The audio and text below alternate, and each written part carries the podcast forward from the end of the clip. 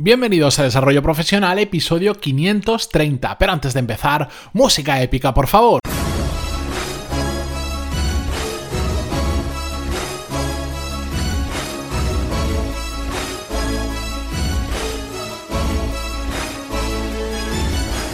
Muy buenos días a todos y bienvenidos un jueves más a Desarrollo Profesional, el podcast donde hablamos sobre todas las técnicas, habilidades, estrategias y trucos necesarios para mejorar cada día en nuestro trabajo. En el episodio de hoy vamos a hablar sobre un tema relacionado muy directamente con el liderazgo. Y de hecho voy a traeros en las próximas semanas varios episodios sobre este tema que personalmente me parece muy interesante ponerle el nombre que queráis, liderazgo es el típico que se utiliza, yo le tengo soy un poco reacio, mejor dicho, a utilizar esa palabra porque se mal utiliza en muchas ocasiones simplemente para escribir libros y cosas así, pero bueno, vamos a hablar sobre ello, no va a ser una serie en sí que tenga, digamos, 4, 5 o 10 episodios, sino que eh, cada semana, no sé si una o dos veces, hablaremos sobre el tema en las próximas semanas. Y justo hoy lo que quiero tratar con vosotros es una situación eh, que la veo como siempre muy a menudo y que me resulta muy curiosa porque en muchas ocasiones nos sentimos incómodos eh, de hablar en nuestro trabajo, bien sea con nuestros compañeros, con nuestros jefes, de lo que se nos da bien y de lo que se nos da mal de nuestro trabajo. Por supuesto, si con nuestros compañeros ya nos resulta incómodo y no solemos hacerlo, imaginaros con nuestro jefe. Es algo que ocurre bastante poco a menudo. Y principalmente esto suele suceder porque lo vemos eh, como un símbolo o un signo de debilidad. Y Estoy absolutamente en contra de ese razonamiento. El ser conscientes de lo que se nos da bien, pero también de lo que se nos da mal y hablarlo abiertamente no es un signo de debilidad, sino que me parece lo contrario. Para mí, saber reconocerlo significa, por un lado, autoconocimiento, que hemos hecho un proceso de reflexión, hemos parado a pensar y nos hemos dado cuenta que se nos da bien y que se nos da mal. Y eso para mí no solo es autoconocimiento, sino que denota confianza en uno mismo, el saber no solo detectarlo, sino que además saber transmitirlo a los demás y no tener ningún problema por hacerlo. Y sobre todo también denota mucho ganas de mejorar, porque la persona que cree que ya lo hace todo bien, ¿para qué va a mejorar si ya lo hace todo bien? O la persona que ni siquiera es capaz de parar media hora a reflexionar sobre qué se le da bien, qué se le da mal y hablarlo con compañeros o con sus jefes, significa que no quiere mejorar. Aquel que lo hace sí que quiere mejorar porque, bueno, no solo quiere mejorar, sino que está pasando ya a la acción, porque a veces ya sabéis que todos tenemos ganas de hacer muchas cosas, pero los que pasan a la acción son pocas personas. Y bueno, este tema lo traía porque me parece muy, muy, muy importante, porque tendemos a centrarnos en el trabajo solo en aquello que se nos da bien o que se nos da muy bien. Pero ah, desafortunadamente, rara vez en nuestro trabajo solo consiste en aquello que casualmente se nos da muy bien. Hay muchas cosas que tenemos que hacer, hay cosas que se nos dan muy bien, pero también hay cosas que no se nos dan bien o que se nos dan muy, muy mal. Y esto lo podemos ver muy fácilmente, seguro que os ha pasado, que pues encontráis, por ejemplo, un empleado que una persona, puede ser de un proveedor, un compañero, un jefe, que algunas cosas las hace muy bien, que sabe, controla mucho, pero en otras son un absoluto desastre. Y eso hace que el resultado final de su trabajo empeore mucho. Como por ejemplo a mí me pasaba, eh, conocía a través de un proveedor, eh, tenía un empleado con el que yo interactuaba bastante, que tenía un dominio técnico de la materia, muy grande, era muy, muy bueno en eso, espectacular. ¿Qué pasaba? Que cuando lo sacabas de ahí era un auténtico desastre. Siempre te decía que te iba a enviar las cosas y te las enviaba mucho más tarde, no cumplía su palabra, era un desastre organizativo brutal. Simplemente porque él solo se centraba en lo que se le daba bien y lo que le gustaba mucho, que era la parte técnica. Y el resto, pues lo dejaba de lado, nunca se había preocupado por mejorar, porque no le gustaba y no se le daba bien. Pero también era su trabajo. También era su trabajo. Por eso es tan importante ver los dos lados de la misma moneda, de lo que se nos da bien y de lo que se nos da mal.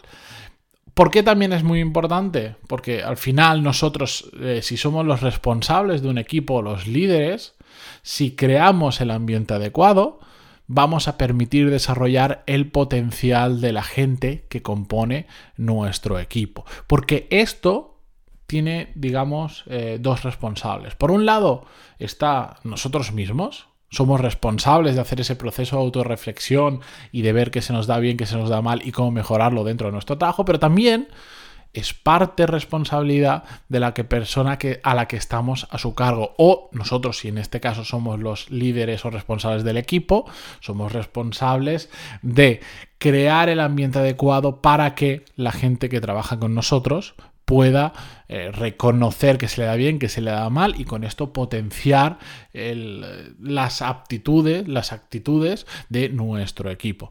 Por eso, nosotros como líderes o responsables de un equipo tenemos que crear ese ambiente adecuado, lo he repetido tres veces, pero es que es muy importante. Tenemos que permitir que la gente se abra, que no tenga miedo a hablar con nosotros y la mejor forma de hacerlo para empezar es no cohibir a nadie haciéndolo, pero sobre todo predicar con el ejemplo, ser nosotros mismos, ser el jefe, el que admita que no es perfecto, que nadie lo es y, todos tenemos nuestros fallos, pero el, poder hablar con nuestro equipo tranquilamente y, y decir, mira, a mí se me da muy bien esto, esto no se me da bien, pero como es parte de mi trabajo, lo estoy mejorando así, así y así. Y vosotros que sois parte del equipo, quiero que hagáis el mismo proceso de reflexión dentro de vuestro trabajo, qué se os da bien y qué partes tenéis que mejorar, porque sigue siendo vuestro trabajo.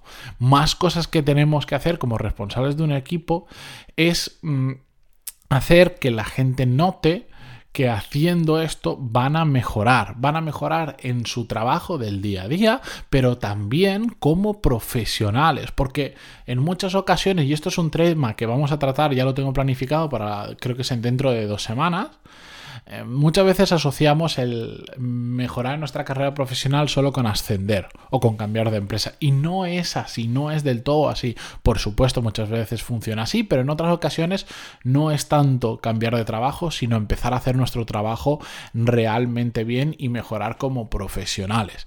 Eso lo vamos a hablar con más detalle más adelante, no os preocupéis, pero al final de lo que hoy estoy hablando, en lo que se puede resumir, es crear una cultura de empresa que permita que la gente se abra, que permita que la gente haga ese ejercicio no solo de autoconocimiento, sino que lo comparta con sus compañeros y lo comparta con nosotros como jefes de equipo. Y nosotros ayudarles en la medida de lo posible para que todo el mundo vea que esa es la actitud que queremos que la gente siga, que reconozca que se le da bien y que se le da mal de su trabajo y ponga la medida necesaria simplemente para mejorar en los puntos en los que todavía no es bueno. Si no, fijaros a vuestro alrededor. En lo que hacéis en el día a día, seguro que tenéis muchas más ganas. Si miráis vuestra agenda, seguro que tenéis muchas más tareas de aquellas que se os dan muy bien que de aquellas que no se os dan tan bien, pero que las seguís teniendo que hacer porque los trabajos, no hay ningún trabajo ideal y en todos hay cosas que tenemos que hacer que no nos gustan tanto o que se nos da mal. Mirad vuestra propia agenda y veréis que es así. Pues lo mismo pasa con la agenda de la gente que está a vuestro cargo, pero no por ello tenemos que conformarnos porque seguro, seguro, seguro que por más que lo hagamos muy bien, hay mucho margen de mejora en ese tipo de cosas que como os, contaba en el ejemplo de la persona esta técnica, pues se pueden mejorar mucho. Puede ser muy bueno técnicamente o en lo que quieras, pero si después eres un desastre y no cumples tu palabra, todas las cosas las envías tarde, etcétera, etcétera, pues, pues no. El, resultado final como profesional no es bueno, porque no solo se compone de las cosas que se nos da bien.